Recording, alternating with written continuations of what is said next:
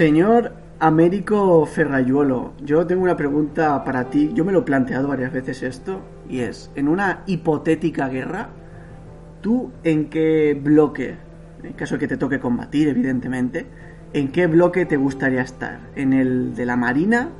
¿En el ejército terrestre?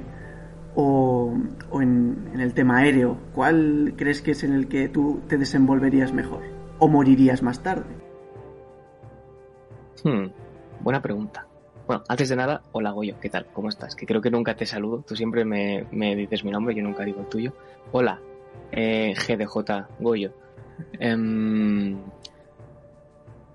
eh, por una cuestión de habilidades, yo diría que lo que mejor se me daría es em, el, todo el tema de pilotar aviones, tirarme en paracaídas, porque como y supongo que ya los seguidores de, de y de podcast eh, sabrán que soy un experto aviador y tengo un arte innato para tirarme en paracaídas. Así que supongo que eso sería como el como mi, mi punto fuerte en la guerra, ¿no? Porque sinceramente conducir submarinos no sé y para disparar tampoco tengo mucha precisión. Los shooters no se me dan especialmente bien. Así que sí, yo creo que con un caza ahí yo lo haría bastante guay. Pero ¿Tú? yo creo que el problema del avión es que como te den, eh, de esa no sales. Yo creo que yo, yo, elegiría el tema marítimo.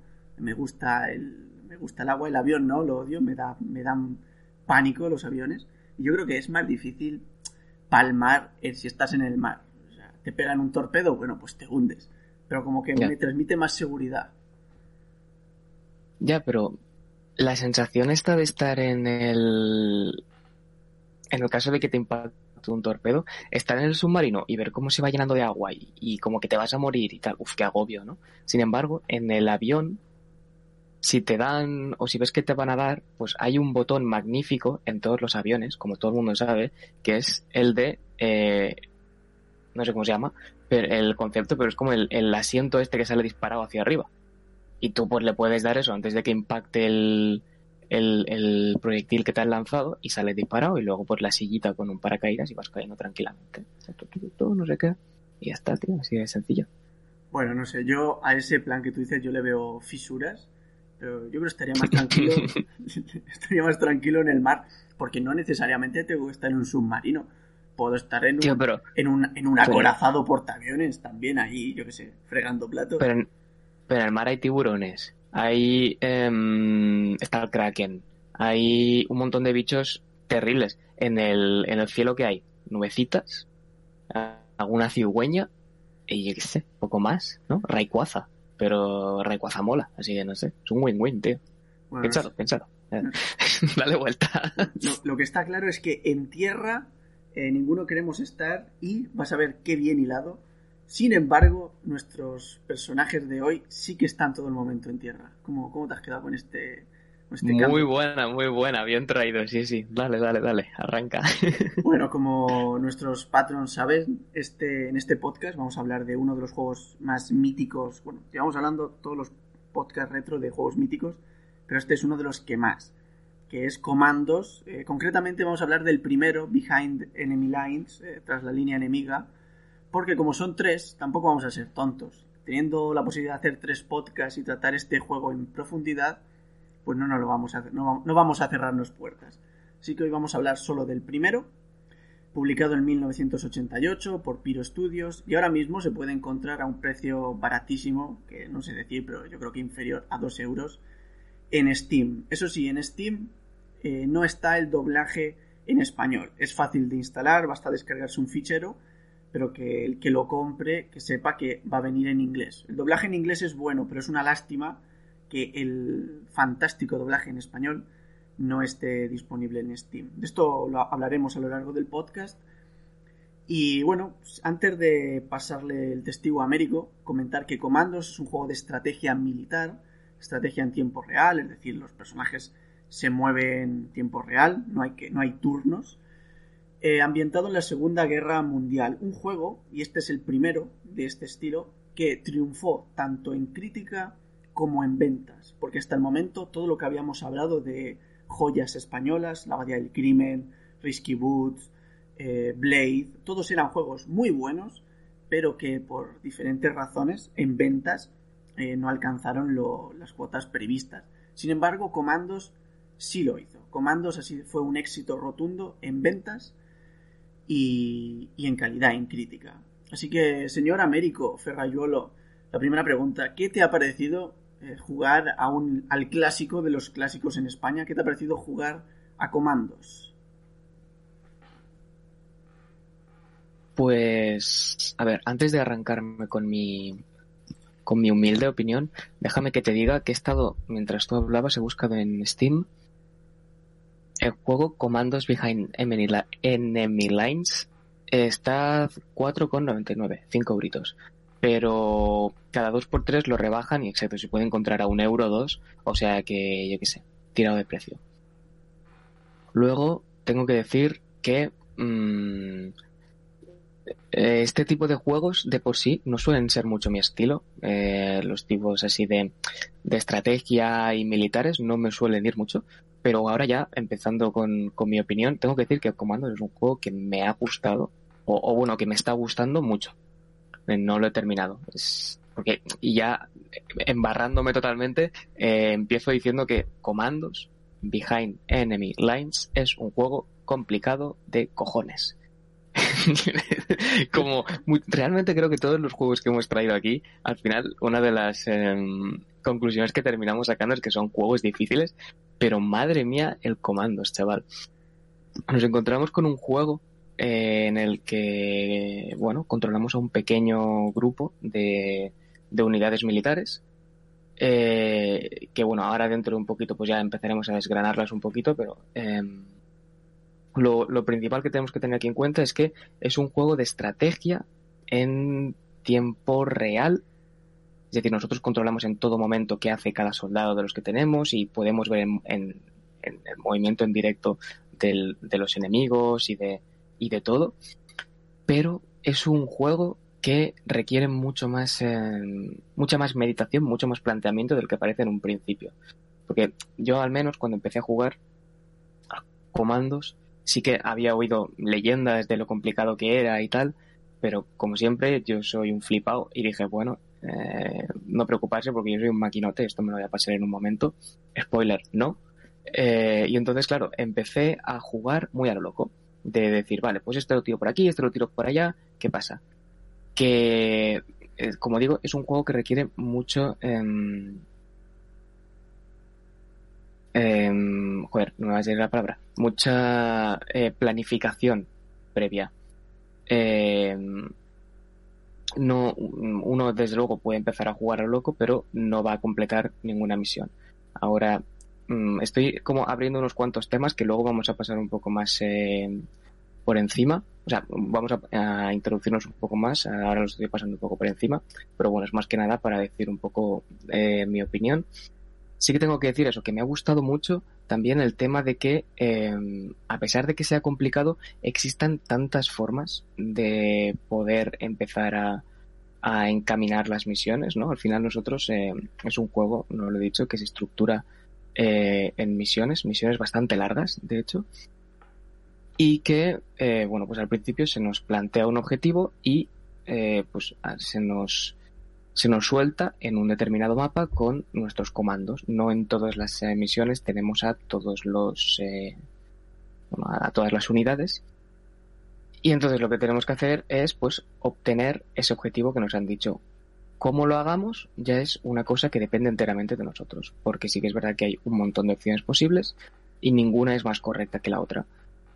Eh, y eso es una cosa que me ha gustado un montón, porque no sé, creo que permite mm, eh, permite, no sé, eh, experimentar mucho, permite probar muchas cosas y también permite que si te quedas encallado por algún lado y que no sabes cómo tirarlo o si ves que una opción no es viable, es muy sencillo pensar otra opción o un plan B o, lo que sea. Entonces, eh, no sé, ¿tú cómo lo has visto, Goyo? Eh, ¿Coincides con mi opinión o qué? Yo, eh, a mí me gusta mucho Comandos, yo ya lo había jugado hace años y sí, estoy de acuerdo contigo en que para mí su principal virtud es que es lo puedes afrontar, afrontar de mil maneras. porque cada misión tiene muchas variables, puedes pasártela de un modo, luego ver un vídeo en YouTube y decir, hostia, este tío lo hace de otra manera, seguramente más fácil. Es un juego en el que no hay una pauta a seguir, evidentemente siempre hay algún modo de resolver las misiones más fáciles, más fácil que otro, pero tiene muchas resoluciones y esto se debe, gran parte, a que tenemos eh, seis personajes, tenemos muchos personajes y cada uno de ellos tiene habilidades muy diferentes. Con esto ya entramos un poquito a desgranar el juego. Eh, como has dicho, es, un juego en tiempo real en en el que controlamos a una serie de comandos. Los comandos son unidades de élite, unidades que operan en silencio tras las líneas enemigas y cumplen misiones pues tales como sabotear, eh, sabotear radios, rescatar rehenes, reventar puentes, es decir, estas cosas que cuando es un grupo pequeño se pueden hacer, porque tienes el sigilo de tu parte. Son soldados de élite, pero con habilidades muy diferentes entre sí. Por ejemplo, nosotros tenemos, eh, lo tengo aquí escrito porque luego se me olvida, tenemos al boina verde, que es uno especializado en combate, tenemos al conductor, que es uno especializado en conducir cualquier tipo de cacharro, camiones, tanques, eh, cualquier tipo de cosa que lleve ruedas. Tenemos al marine, que es el que nos transporta por mar o por ríos. Tenemos al zapador, que es uno que pone bombas, fundamentalmente, bastante útil, pero muy ruidoso. Tenemos al francotirador, que, bueno, el francotirador nos librará de enemigos a distancia. Y tenemos al espía, que es el más molón porque se disfraza de enemigos y puede entrar por todos lados. ¿Qué pasa? Que a nosotros nos sueltan, como bien has dicho, en una misión, nos dicen, bueno, pues hay que reventar este dique, o hay que reventar este, este cañón enemigo. Nos sueltan en una punta, nos dicen, bueno, aquí hay enemigos, por aquí tienes que escapar, y ahora ya tú te encargas de, de hacerlo como quieras. Puedes, yo que sé, coger al espía, intentar infiltrarte, puedes intentar entrar a lo bruto disparando a diestro siniestro, que no funciona jamás. Puedes intentar acabar con los enemigos de fuera y luego entrar adentro. Puedes intentar evitar acabar con todos los enemigos. Eh, no sé, hay muchísimas combinaciones. Por ejemplo, a mí se me da bien jugar o me gusta mucho eh, usar al espía, porque el espía, digamos que es útil cuando logras disfrazarte, porque esa es otra, el espía tarda un rato en disfrazarte, es útil para dar vueltas y localizar bien a los enemigos. Como has dicho, Comandos puede, al, ser, un juego militar, un juego de estrategia, pues decir, oye, pues eh, voy a entrar, aunque, aunque todo pida planificación, voy a entrar a reventar a tiros a todo el mundo. Pero no, es un juego que te dice, tienes que pensar mucho, tienes que tener localizados a todos los enemigos, tienes que saber muy bien por dónde puede entrar cada personaje, porque un movimiento en falso, el enemigo te ve te destroza y te mata. Es un juego que, por mucho que sea guerra, por mucho que la misión o todo el contexto te invite a luchar, a disparar, es un juego de pensar, es casi una partida de ajedrez. Es decir, llevo al boina verde aquí, lo escondo, ahora voy a ir con el submarinista a esta parte, lo escondo, ahora voy a ir con el espía aquí. Es, es muy parecido a una partida de ajedrez. Tienes armas, tienes bombas, puedes usarlas, pero muy poquitas veces el juego se va a convertir en una en una ensalada de tiros. Y bueno, ya que he dicho yo cuál es mi personaje favorito, ¿cuál es el tuyo, señor Américo? ¿Eres fan del espía o te gusta algún otro? Pues el espía está muy bien, la verdad. Yo no he llegado a jugar mucho con él porque ya me voy a quitar la máscara. Mm, he completado pocas misiones de comando. Sí que he jugado bastante, pero no he llegado a muy lejos, por desgracia. Pero uno que me gusta mucho es el Boina Verde. Es como, es, muy clásico. Esto es como decir que tu personaje preferido de Dragon Ball es Goku. Es como ir a lo más fácil. Pero me parece como el más em, polivalente, ¿sabes? Eh, entonces, yo también me arranco a dar un poquito ya más de, estas especie de, de, análisis que hacemos de los juegos, hay, es que Commandos es un juego muy profundo, es sorprendentemente profundo. Y tiene muchas cosas muy interesantes a nivel de diseño. Una que, como la que tú comentabas, que es que es eso, a pesar de ser un juego bélico, ser un juego de guerra, el juego muy pocas veces invita a matar. Sí que es cierto que en algunos momentos es necesario eliminar enemigos, sobre todo en las primeras misiones, pero a medida que avanzamos, cada vez es menos recomendable porque es más complicado, porque los enemigos van en grupos y porque al final es meterse en marrones eh, que a nuestros comandos no les interesa. Entonces termina siendo mucho más un juego de sigilo, de posicionamiento, de timing, de saber cuándo avanzar, cuándo pararse, dónde pararse. Eh, y, uniéndolo con esto de dónde pararse, otra de las mecánicas muy interesantes que tiene el juego es una especie de... Eh, bueno, pulsando una, una tecla, no recuerdo cuál es ahora mismo, lo que podemos hacer es ver el campo de visión de un enemigo. Esto lo que permite es saber en todo momento, cuando está haciendo su recorrido, su patrulla, cuál es la zona eh, que hasta donde alcanza a ver y por tanto dónde nos ve si nos, eh, si nos estamos escondiendo. Eh, nuestros comandos pueden estar de pie o agachados, eso también es interesante saberlo. Evidentemente de pie se mueven más rápido, pero son más fáciles de ver. Entonces esto le da otra capa más de, de profundidad, de estrategia, eh, pues eso, que nos permite planificar y saber dónde colocar nuestras unidades eh, para lo que tengan que hacer. Y yo creo que una de las cosas más, más, más interesantes de comandos es que, mm, como hemos dicho, no hay en ningún momento una ruta, una guía establecida para completar las misiones, pero tampoco es un sandbox donde te suelten y digan haz lo que te plazca porque sí que es verdad que cada personaje tiene sus eh, habilidades especiales que solo pueden hacer ellos y además tienen pues sus pros y sus contras. Y esto es una cosa súper interesante. Me he abierto el artículo de comandos en la Wikipedia, no me voy a esconder, y voy a decir así un poco por encima, a modo rápido, las cosas que tiene cada uno. Empezando por el boina verde, es, digamos, como bien decía Goyo, el, la unidad más de combate. Entonces puede esconderse más, puede escalar muros, puede utilizar más armas, puede mover los cadáveres de los eh, enemigos que ha matado, que esto es muy interesante porque si los enemigos vivos ven un cadáver se alertan. Pero eh, el problema, entre comillas, la desventaja que tiene es que eh, sus habilidades son más de cuerpo a cuerpo, de corta distancia. Por lo tanto, no es tan sencillo em, ir, ir, es decir, si lo quieres usar tienes que arriesgarte más, tienes que exponerte más. El francotirador, pues evidentemente tiene un francotirador, lo cual es muy útil, pero solo tiene cuatro balas y tiene menos vida. Entonces, pues es uno más de estarse escondido, ¿no?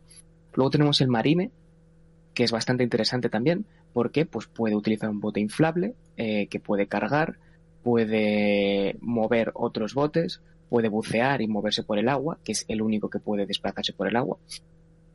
Pero cuando carga el bote es muy lento. Luego tenemos el conductor, ya estamos acabando, perdón por la chapa, que puede meter, puede mover cualquier tipo de, mm, de vehículo, como bien decía Goyo también. Eh, y es el comando que se mueve más rápido, pero no tiene ninguna arma para matar de forma silenciosa. Por lo tanto, eh, puede ser menos interesante a la hora de eh, enfrentarnos a enemigos que, tienen más unidades cerca. El zapador, que es el encargado de los explosivos y todo esto, pues evidentemente es el, único que puede poner bombas, es el único que puede hacer todo este tipo de pirotecnias, puede lanzar granadas, puede hacer eh, cosas así, pero eh, hacen mucho ruido. Claro, las bombas alertan a un montón de guardias o de, o de soldados y esto pues eh, tampoco nos interesa. Y finalmente, el espía, pues como tú has dicho Goyo también, puede disfrazarse, puede hacer eh, cosas muy relacionadas con la mm, infiltración. También tiene una inyección letal, creo recordar, que es bastante chula.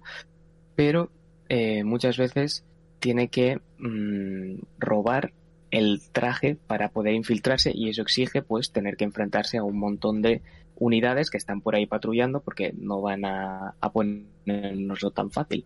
Em, por lo tanto, tenemos una especie de habilidades únicas que pueden hacer eh, solo algunos personajes y esto lo que hace es que sí que haya una especie de guía, eh, hay como una especie de columna vertebral de, de las misiones que es impepinable que hay que hacer así. Por ejemplo, una de las primeras exige eh, que cuando terminemos la misión cojamos un camión y nos escapemos.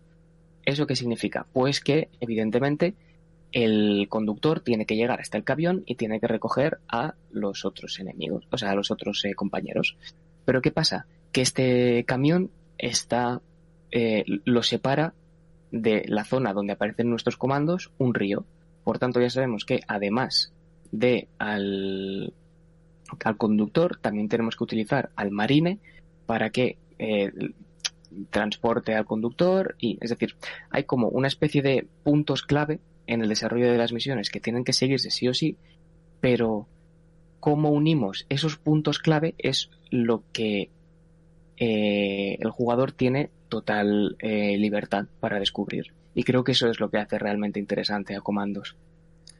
Estoy totalmente, totalmente de acuerdo, pero es que además de lo que has dicho, lo interesante no es que cada personaje tenga muchas habilidades, que eso ya es raro, pues normalmente tú piensas, vale, un personaje tiene una habilidad.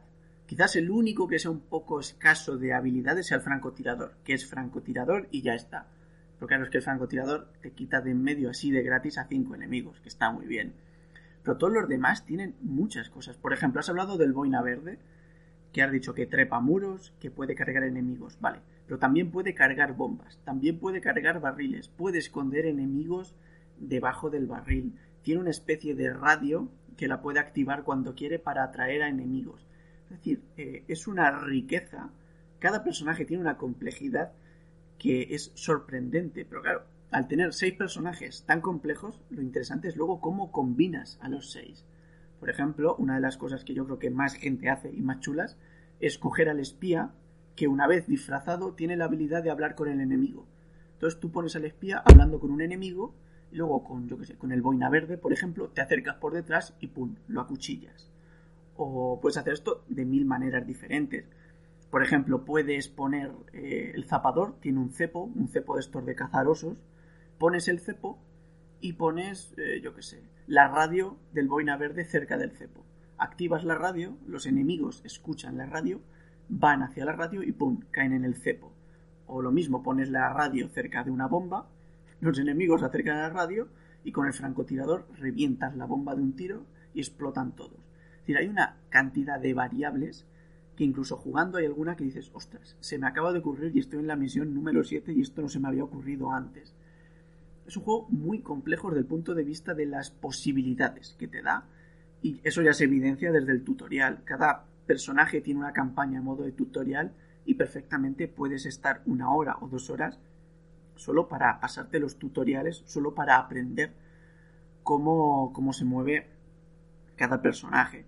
Y estoy de acuerdo en lo de que, claro, cada misión tiene una especie de, de, columna vertebral, me ha gustado esa expresión, en la que, pues por ejemplo, si tú empiezas una misión con el marine, muy probablemente tendrás que usar el marine, tendrás que eh, atravesar algún río, tendrás que encontrar una barca para que tus compañeros atraviesen el río, o si tienes al zapador, probablemente tendrás que explotar algo y te conviene que el zapador eh, explote las cosas al final de la misión, porque normalmente cuando explotas algo, de repente empiezan a salir soldados enemigos desde debajo de las piedras. Y de hecho el juego te lo dice, te dice, tienes que explotar esto, pero te aconsejo que cuando lo explotes salgas corriendo muy rápido, porque a mí me ha pasado, creo que en la misión 3, eh, es tan difícil el juego que yo voy guardando paso a paso, eh, matizo. ¿Qué pasa? Yo voy guardando paso a paso y en la misión 3 o 4 he explotado las cosas, he guardado y tengo la partida en un punto en el que yo estoy escondido en casas y fuera hay 20 soldados enemigos dando vueltas y yo ya no sé qué hacer. ¿Por qué? Pues porque me he quedado atrapado. O sea, solo me queda coger el camión y huir. Pero ahí estoy, encerrado en una casa y nada, pues pasaré de misión eh, sin más porque esa me, me he quedado atrapado porque soy tonto porque no lo he planificado bien. Probablemente tendría que haber puesto la bomba y en cuanto explote meterme en el camión y salir zumbando. Pero es un juego muy, muy, muy complejo, con muchas posibilidades, con, con mil modos de completar la misión. Ya digo, a mí lo que más me ha sorprendido es eh, ver que yo me he completado la misión y pensar, jaja, soy, soy mejor que Napoleón, soy un estratega nato. Entro en YouTube, me veo un tutorial y veo que hay gente que la misión que yo he hecho en una hora y media la hace en 10 minutos con una precisión eh, terrible. Bueno, eh, quería preguntarte también, ya que hemos hablado de los enemigos, de la inteligencia de los enemigos, porque me parece un tema muy interesante. Porque yo no considero que los enemigos sean muy inteligentes. Tienen dos pautas, que es eh, ver, o sea, ellos tienen un rango de visión que se ve muy claro en el mapa. Pero claro, el rango de visión es muy realista, porque es muy largo. O sea, si el enemigo te ve, te puede ver casi desde una zona muy lejana. No es como estos tipos juegos de tipo Metal Gear que estar detrás del enemigo o a la izquierda y no te ve, así de una forma totalmente incoherente. En comandos no. En comandos, si está lejos, a salvo que estés tumbado, te ve. Y por otro lado, son inteligentes en el sentido de que si disparas eh, sin querer, te escuchan y van a buscarte o si encuentran un cadáver se avisan, si explota una bomba salen refuerzos. Quizás sean pautas simples de implementar, pero que hacen que el juego sea realista, que digas, vale, me han visto, pero me han visto porque yo soy torpe, porque no he tenido cuidado. ¿Tú cómo has visto el tema de la inteligencia de los enemigos? Sí, totalmente. Me ha parecido que está bastante bien diseñada y, ¿qué es eso? a lo mejor no son unos enemigos que requieran Em, pues yo que sé, una inteligencia artificial súper elaborada como, por ejemplo, se me ocurre uno de los casos más sonados últimamente, los enemigos de The Last of Us Parte 2, que, que se ha comentado mucho lo que, que, joder, que sus pautas de búsqueda y de qué tal y de qué cual son como súper elaboradas. No es ni mucho menos algo así, pero para un juego de estrategia, yo creo que sí que está muy, muy bien. Porque es lo que tú dices. Eh, cuando, por ejemplo, cuando encuentran un cadáver, pues se avisan. Normalmente, a partir de la misión 3, 4, aparecen muchos que van en grupo. Que eso puede que no sea una cosa tanto de, de mm, inteligencia artificial como del propio diseño, pero claro, también eso ya añade un, un plus de decir, hostia, ¿qué hago aquí? Porque si mato a uno, evidentemente los otros dos o tres que vayan en el grupo se van a cascar y van a venir a por mí. Lo de. Entonces, Em, no sé, a mí me ha parecido algo bastante que, a ver, al final en estos podcasts siempre intentamos ponernos un poco en la situación de cómo serían las cosas cuando salió el juego, ¿no? Y yo creo que eh, cuando, cuando lanzaron eh, este primer comandos, debería o debió ser algo bastante, bastante sorprendente el nivel de profundidad que tiene el comportamiento de, de las unidades enemigas. Sí, sí, sí, sí. Hay una cosa que quería comentarte y es que ya pasando al tema es la dificultad, como has dicho tú antes, hemos en todos los podcasts decimos lo mismo, que son juegos muy difíciles, seguramente vengan de otra época, pero creo que Comandos es un juego muy difícil, pero también muy justo, es decir, cuando la cagas, eh, el juego dice, vale, te han matado, te matan un enemigo, toca empezar, pero dices, vale, pero es que la he cagado y la mayoría de las veces sucede por falta de paciencia, porque es un juego en el que tienes que estudiar eh, los pasos de cada enemigo, un juego como tú has dicho en el que te conviene matar a los menos posibles, porque cada cadáver que dejas es una señal que puede alertar a alguno. Los enemigos también se ven entre sí, o sea, si un enemigo ve un cadáver a lo lejos, chilla, o sea, no solo tienes que tener cuidado de que no te vean a ti, sino que tienes que ocultar cadáveres. Es un juego que requiere una precisión diabólica y a mí la dificultad extra me ha venido dada porque hay tantos, eh, iba a decir tantos comandos en el juego de comandos, hay tantas habilidades, sacar el cuchillo, sacar la pistola, conducir para acá, cambiar de un personaje a otro, que muchas veces a mí me pillan porque no soy rápido, no soy rápido con el ratón, no soy rápido cambiando de un personaje, moviéndolo aquí, escondiéndolo, y eso me ha causado, he de admitir que un poquito de frustración, porque yo tengo claro lo que quiero hacer, creo que puede funcionar, pero tengo que probar dos o tres veces hasta que soy capaz de hacerlo a la velocidad correcta. Quizás porque yo no sea hábil con el ratón, pero ese punto es en el que me coge a comandos. Me resulta... Hay tantas habilidades, tantas cosas, tantos personajes, que como tengas un, un momento de duda, incluso en la propia interfaz, el juego te penaliza muchísimo. Sí, a mí me ha pasado lo mismo. Supongo que a lo mejor es un síntoma o un, bueno, más concreto, un síndrome que tenemos los jugadores de consola. Pero Comandos es un juego exactamente donde tenemos a seis personajes que cada uno se comporta de una manera totalmente distinta eh, a la hora de, controlarse y que requiere, mm, a, ver si lo digo bien, hay muchas teclas que se utilizan para controlarlos, pero que al final, eh, es decir, en cada, en cada unidad las teclas, algunas se repiten, pero hacen cosas distintas. Entonces como que puede ser un poco confuso decir, vale, pues eh, pensaba que estaba controlando a este, pero en realidad estoy controlando al otro, entonces iba a hacer esto, pero esto se hace con la otra tecla. Y al final sí que es verdad que em, para a lo mejor las primeras misiones mm, puede ser un poco frustrante eh, la, la situación esta de, de tener un plan pensado, pero que no puedas llegar a ejecutarlo, o, o al menos no a tiempo, porque te has hecho un poco de lío con las teclas. Pero bueno, eso en realidad también es un poco la parte de la curva de dificultad. Eh, y del proceso de, aprender a jugar a un juego, ¿no? Lo que pasa es que, pues, seguramente una persona que esté acostumbrada a jugar en PC mm, no le pillará tan de sopetón.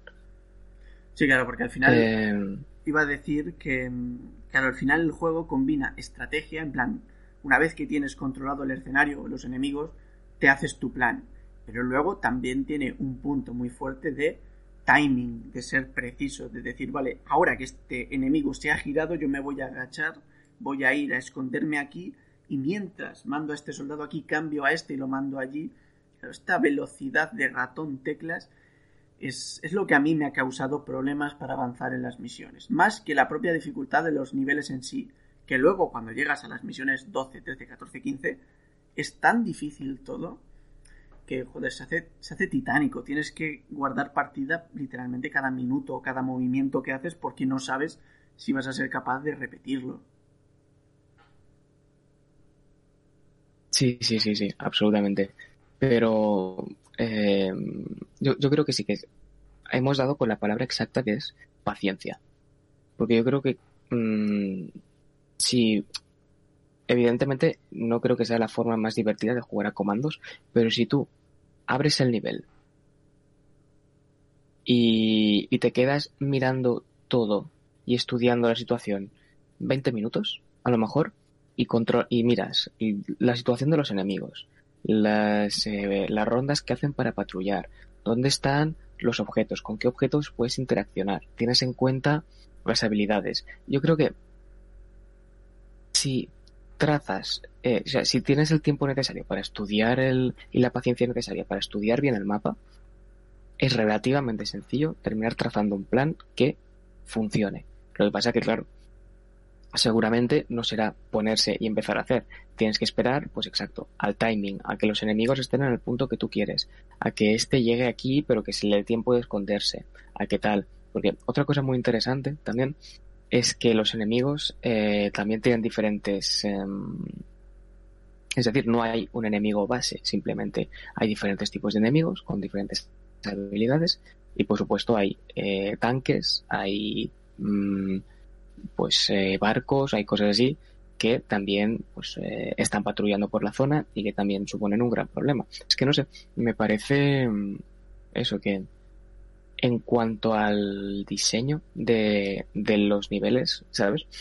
Ah, consiguen llegar a un punto de sinergias entre las habilidades de los personajes con el entorno, más las habilidades de los personajes con em, el posicionamiento y el tipo de enemigos, más las habilidades de los personajes con las de los otros personajes, que crea eso, una, un abanico de opciones tan grande que es que es muy divertido al final cuando te pones a jugar a comandos y, eso y, y ver cómo que tienes tantas opciones no sé es una una situación realmente realmente divertida sí yo creo que totalmente es la definición de estrategia. Es decir los juegos de estrategia tienen que ser así tienen que ser pausados y tienen que dejar que el jugador planifique. Que de ahí viene la palabra estrategia y comandos es en cuestión de personajes, sus habilidades de diseño de niveles, eh, de actitud de los enemigos, creo que todo se compenetra, todo eh, encaja a la perfección y cada misión es, es, una aventura. Además, es algo que entiendo que respeta el espíritu histórico de, los comandos, que tenían que hacer misiones tremendamente difíciles, eh, misiones en inferioridad numérica, misiones en las que, a ser posible, les convenía que se hicieran de forma sigilosa, porque claro, si empiezan a pegarse tiros en bases enemigas, tienen las de perder.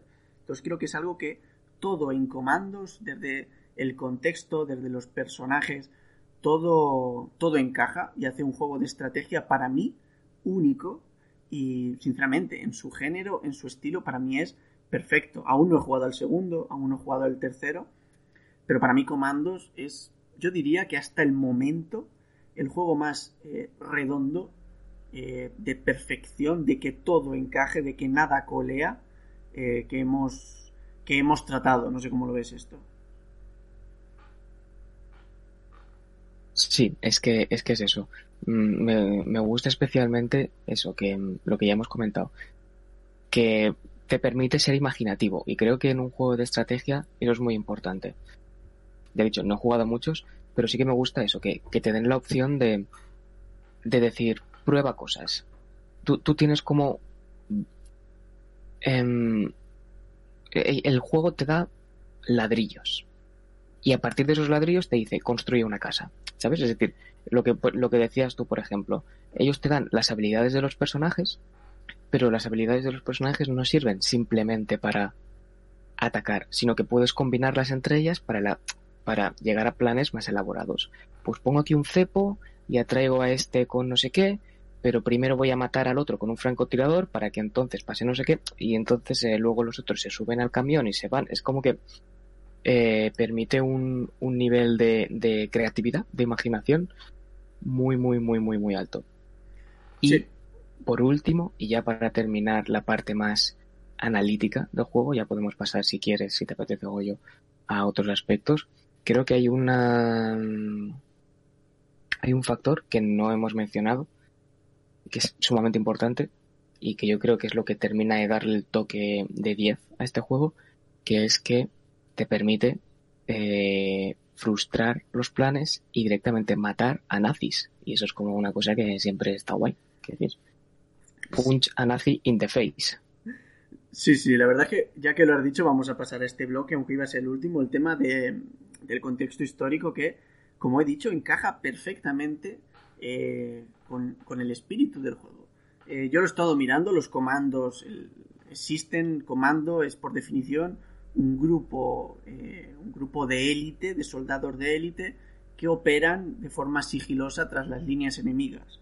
Eh, como he dicho al principio del podcast, son eh, miembros de una habilidad excepcional que se infiltran, que roban planos, que roban, intentan descubrir inteligencia enemiga, acabar con un determinado objetivo, es decir, cosas que si mandas a un ejército entero no lo harían simplemente porque llaman demasiado la atención.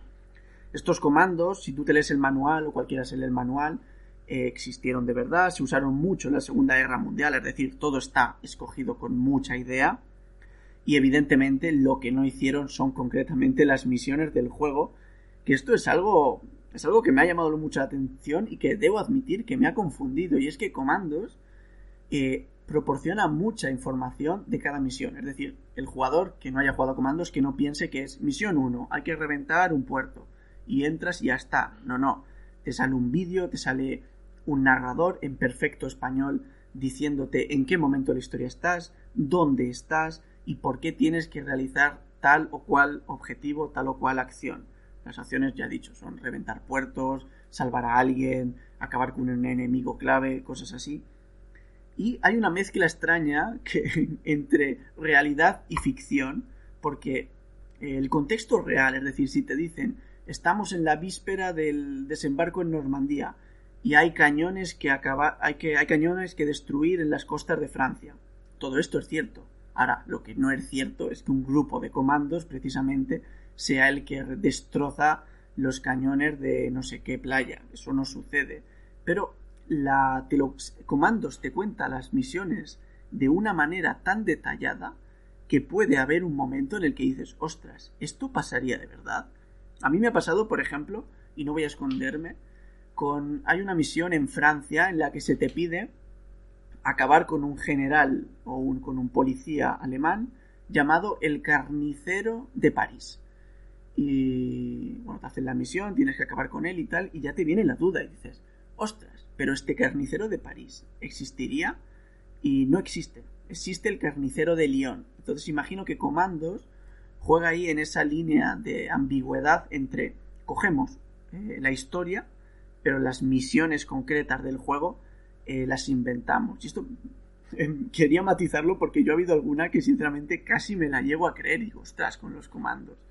Pero ya digo, este espíritu de misiones secundarias, misiones que no llaman la atención, es decir, en comandos no asistimos al desembarco en Normandía, pero lo que hacemos es misiones previas al desembarco que ayudan a que cuando desembarcan las tropas aliadas pues no sean brutalmente asesinadas.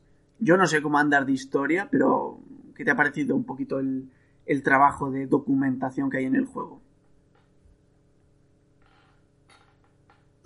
Vale, a ver, yo aquí no puedo aportar mucho porque mm, mm, en bachillerato no era precisamente un as de la historia y una vez terminé no he vuelto a, meterme, pero sí que me ha parecido muy, muy, muy elaborado lo que tú comentas, la documentación que ofrecen al principio de cada misión.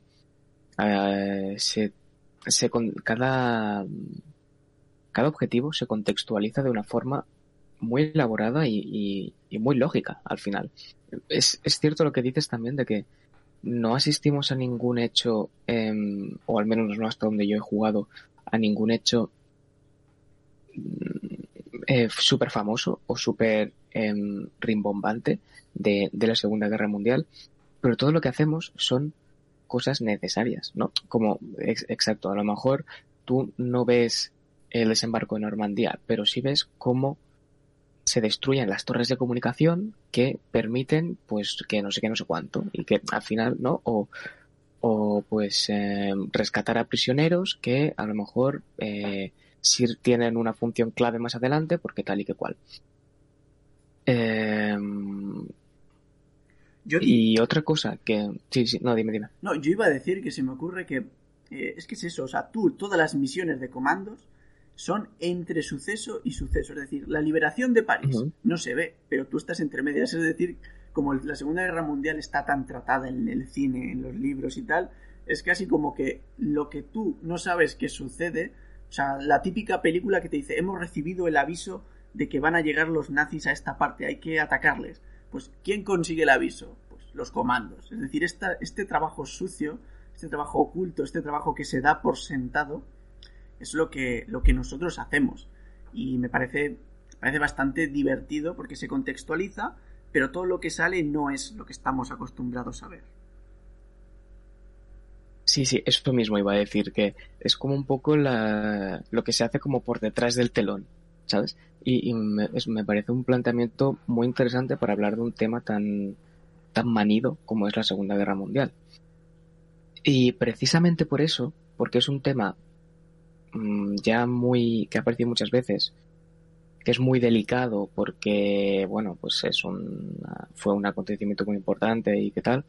A lo mejor por eso también se toman alguna licencia para mm, eh, reinterpretar eh, alguna, algún hecho o algo así, porque, o, o para hacerlo con lo que comentabas esto del carnicero de París. Entiendo que utilizar a lo mejor depende qué nombres, depende qué figuras aparezcan en un videojuego.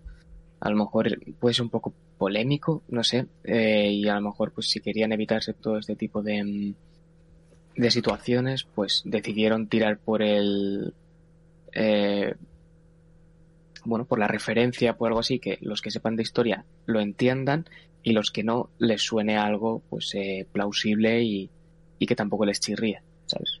Sí, a ver, tampoco, tampoco aparecen personajes en los, O sea, no vas a matar Hitler, no vas a matar a uno... A un, capitán de la Gestapo, cosas así, pero el juego sí que te los menciona. Por ejemplo, cuando estás en la... Hay que comentarlo, el juego se divide en cuatro partes. La parte de Noruega, que es el inicio, la parte del norte de África, la parte de Francia y la parte final en la que saltamos Alemania pues por ejemplo, cuando estamos en África, en la lucha del norte de África contra los fascistas de Mussolini y los Afrika Corps alemanes, sí que se comenta, al menos en las misiones, de que estamos luchando contra el general este apodado el zorro del desierto, que es eh, Edwin Ramel o Rommel o algo así, que es bastante famoso, pero claro, él no aparece en el juego. A nosotros se nos dice, oye, hay que atacar, vamos a realizar el ataque al Alamein, eh, donde está eh, este, el zorro del desierto. Tú no atacas y tampoco luchas contra este señor, ni mucho menos, pero se menciona, es decir, se toman nombres de generales, de, por ejemplo, hay una misión que es destrozar un acorazado. El acorazado existió.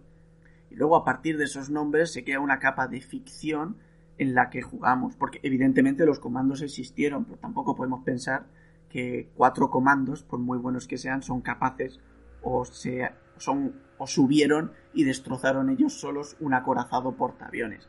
Esto es, esto entra un poquito en la ficción del juego de decir, vamos a exagerar la labor de los comandos, que existieron, pero evidentemente no, no hacían misiones tan imposibles de hacer.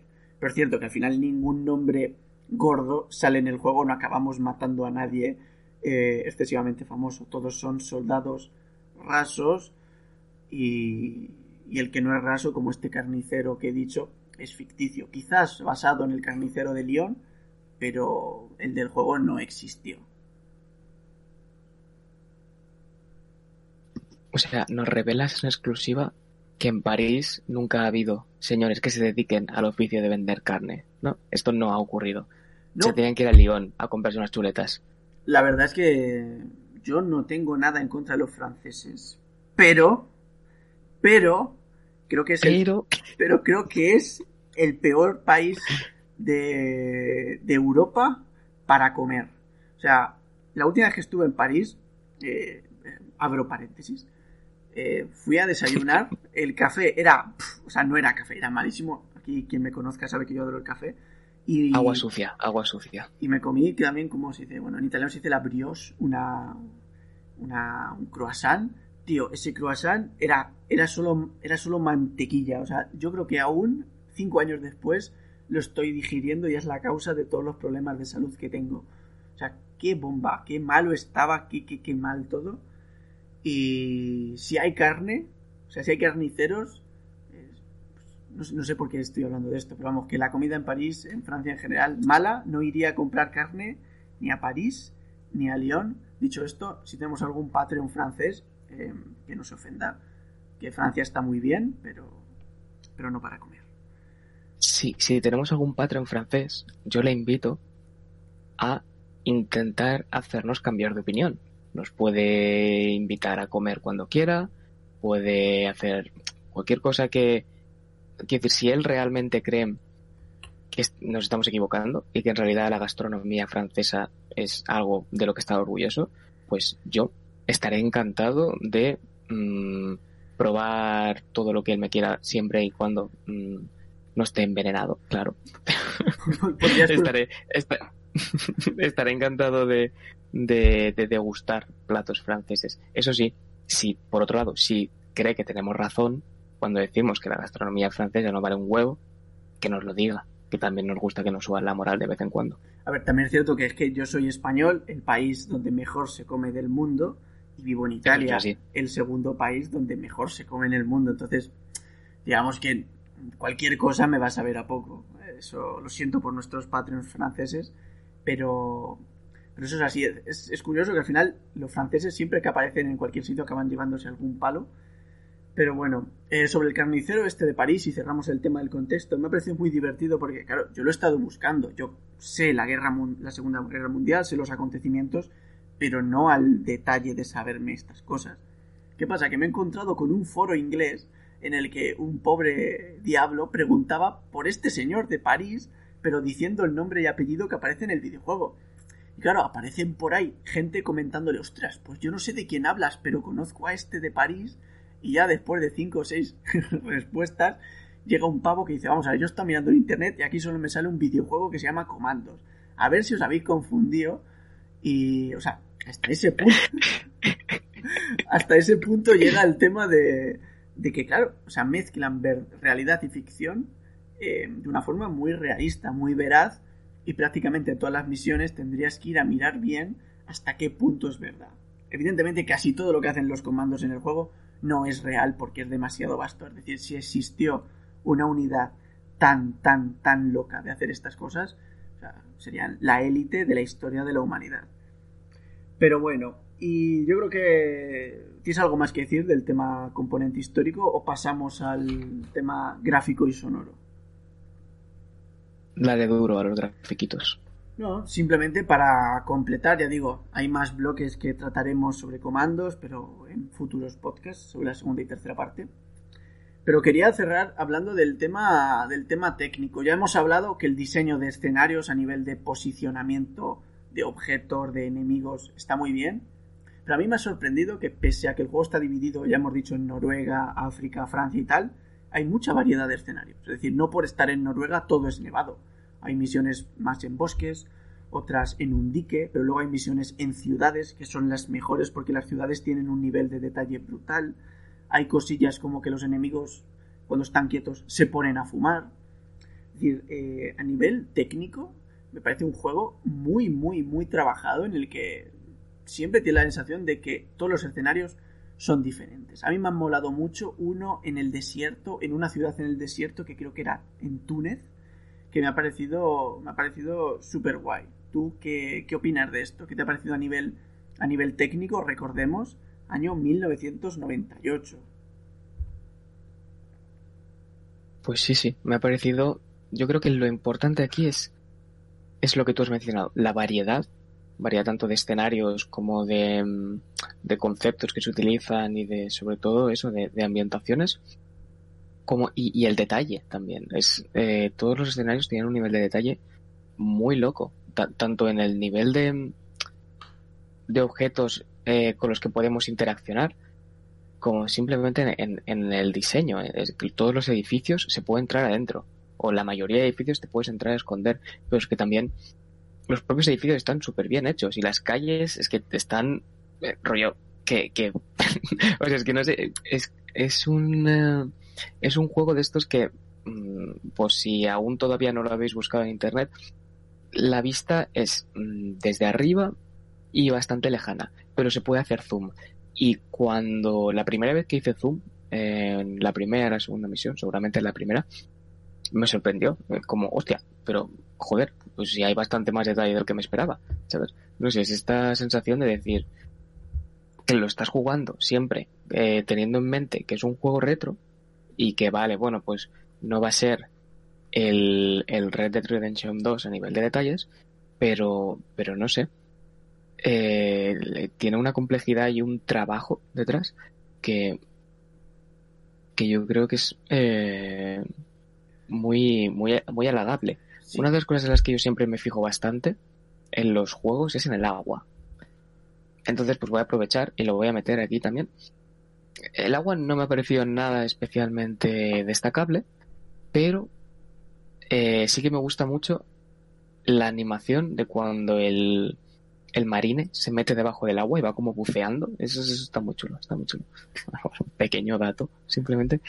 Y, y aprovechando, hablando de animaciones, eh, tengo que decir eso, que, que también son bastante elaboradas las, las animaciones de, de, los comandos y de los enemigos y de, no sé, también hay como muchas cosas en movimiento en, en pantalla, no simplemente los personajes, en plan de las personas, sino que hay muchos objetos que se mueven, banderas que ondean, eh, cosas así, que, que eso, que le da, le da un toque técnico bastante, bastante currado, creo yo a mí lo que me ha llamado la atención es notar cómo los escenarios no hay una piedra puesta sin sentido. Es decir, cuando llegas a un escenario de playa, eh, el día D, cuando tienes que reventar los cañones, eh, las playas están llenas de, de, este tipo de barricadas o de obstáculos que tiraban.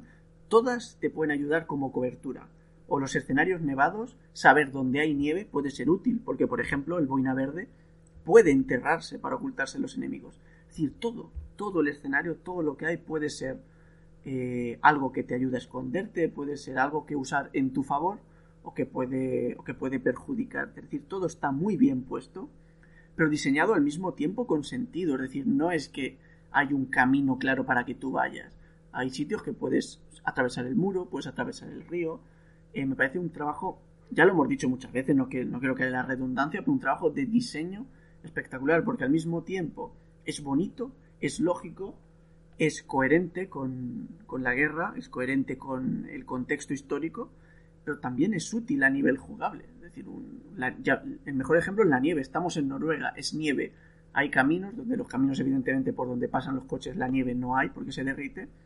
Pero sin embargo, donde hay nieve podemos escondernos. Es, algo tan, tan eh, simple, pero al mismo tiempo tan, tan profundo a nivel jugable, que es sorprendente. Y el tema de las ciudades, como dices, mola mucho. Mola mucho ver que puedes subir a los tejados, en los tejados no te ven, puedes meterte en diferentes casas, pero claro, si se meten en la casa contigo, por lo que sea, te disparan. Hay casas en las que ondean las banderas, que es donde hay nazis escondidos, entonces te conviene no hacer ruido cerca.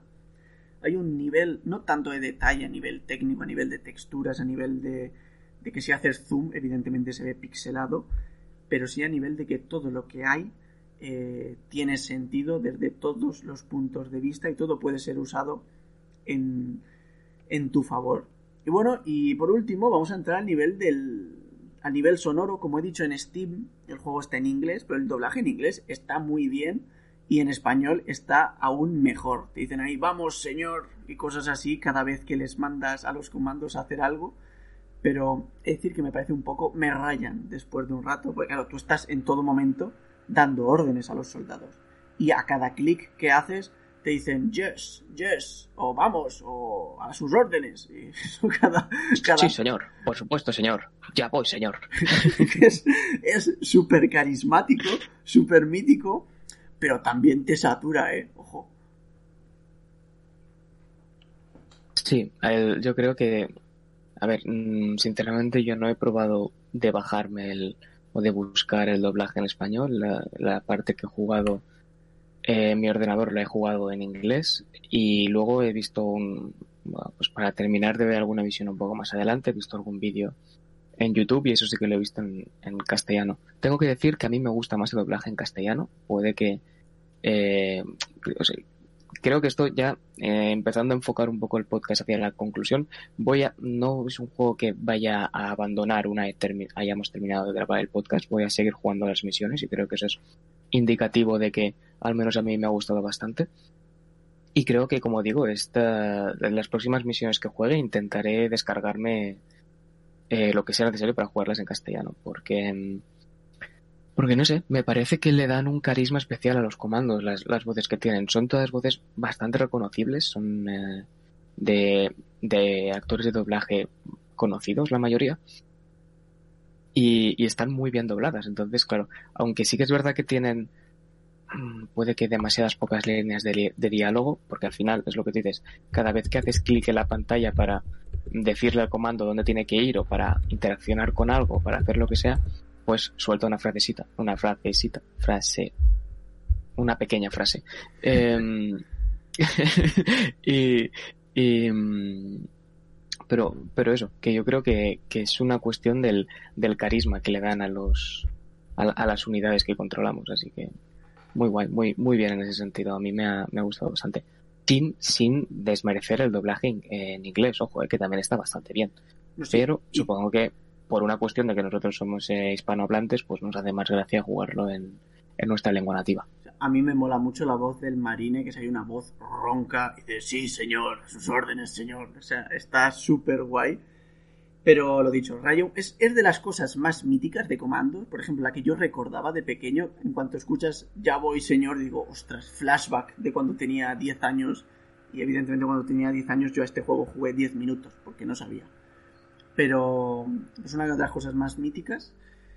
Y bueno, vamos a ir, vamos a ir cerrando el podcast. Como he dicho, eh, quizás hay, hay más cosas que tratar, como las ventas, como futuros remakes en HD, pero, pero bueno, hay más partes de comandos que trataremos en futuros podcasts, así que lo dejamos aquí. Pero vamos a hacer una pequeña, una pequeña valoración final de la experiencia de coger en, en agosto de 2020, que hace mucho calor, y ponernos a jugar a comandos. Eh, yo no era la primera vez, pero sí que es la primera vez que lo juego con intención o que soy capaz de pasarme más de una y más de dos misiones. Así que, señor Américo, una valoración final de esta primera entrega de comandos. ¿Crees que es el juego más emblemático de la historia de España? ¿Crees que Piro Studios eh, ha tocado el techo? ¿O crees que alguno de los que hemos jugado, alguno futuro, puede ser incluso más mítico que Comandos?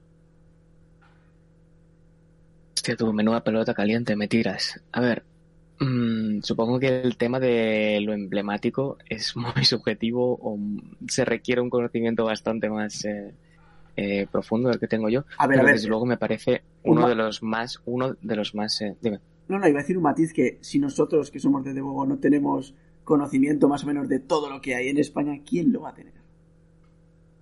Eh, ya, vale, rectifico, de lo retro de España. Ah, vale, vale, vale. Sí, sí. No, pero, o sea, me parece sin duda uno de los títulos más, más, eh, Reconocibles. Más, eh, más, destacados, más reconocibles, exacto, de, la historia del, videojuego español.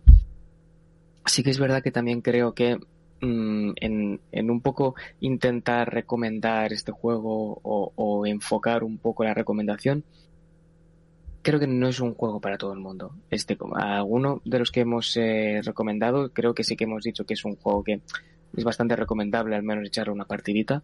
Comandos creo que, a ver, lo hemos comentado al principio, se puede encontrar en Steam fácilmente a 2 euros, que es lo que os cuesta eh, una cerveza con un pincho. O sea que si una tarde os sacrificáis y no bajáis al bar, ahora que estamos con todo el tema este de las distancias de seguridad y tal, podéis darle un tiento y eso, pero creo que es, como siempre digo, un juego al que hay que ir preparado y sabiendo a lo que uno se va a enfrent- a enfrentar. Y en este caso, pues es eh, una gran dosis de estrategia, una estrategia muy bien planteada, pero también bastante complicada. Y, no sé, un, un, un montón de opciones que, que dan, bueno, que abren la puerta a, a la creatividad. Entonces, eh, yo, mm, lo que comentaba antes, yo lo voy a seguir jugando. Eh, Me está gustando bastante. No sé si llegaré a terminar con el tercer Reich. Reich. Reich. Em, pero desde luego lo voy a intentar, porque yo a mis comandos ya les he cogido mucho cariñito. Y, y no sé, no, no, no sé si a ti te gustaría comentar algo más, oye, supongo que sí. ¿Tú cómo, cómo lo valorarías? A ver, yo creo que es el juego a día de hoy más reconocible de España junto, junto al PC Fútbol. Es cierto que la Abadía del Crimen es muy emblemático, pero no lo conoce tanta gente. Y sin embargo, yo creo que en España todo el mundo en algún momento ha visto, ha jugado o conoce comandos o, o ha escuchado el sí señor o algo de eso. Es un juego muy reconocible, muy... Yo creo que la palabra mítico eh, estaría al lado de comandos en el diccionario de videojuegos españoles y al lado Sí, de desde luego. al lado de PC Fútbol también. Es cierto que no es un juego para todos los jugadores, pero es que en los años, a final de los años 90, inicios de, del milenio, yo creo que los juegos de estrategia están muy de moda. Y Comandos al final es un juego de estrategia, una estrategia en tiempo real muy peculiar, no la típica estrategia de tipo Age of Empires, pero es estrategia. Y hoy en día, sin embargo, la estrategia es algo más de nicho. El tiempo dirá si juegos como Blasphemous o Gris son tan míticos como Comandos, pero habiendo pasado veintitantos años, 22 años, Comandos ahora mismo es uno de los emblemas y desde luego es el emblema de juego español que es de calidad y además arrasó en ventas junto al PC Fútbol de nuevo. Entonces yo lo recomiendo, creo que es un juego sinceramente genuinamente divertido, un juego muy bien trabajado, muy bien diseñado, cierto, de estrategia que quizás no sea el género que más gusta hoy en día, pero creo que todo el mundo debería eh, todo el mundo que aprecie el videojuego, tenga interés en el videojuego español, debería adentrarse un poquito en comandos. Igual que hemos dicho que juegos como La Abadía del Crimen son muy míticos, pero son obtusos. Comandos es difícil, pero merece la pena por lo menos jugar y entender cómo estaba hecho, por lo menos completar dos, tres misiones. Es algo que hay que hacer. Yo, para mí, eh, el juego emblema, el juego emblema de España hasta el día de hoy. Y bueno, como todo el tiempo dirá cuál más eh, entra en esta, en esta lista. Y bueno, no sé si Sí, tú... eh, bueno, Dime, dime. eh, perdona, perdona, dime, dime. No, iba a decir que, nada, eh, un comentario, que totalmente de acuerdo con lo del juego emblema y con, y con el concepto de miticismo alrededor de comandos.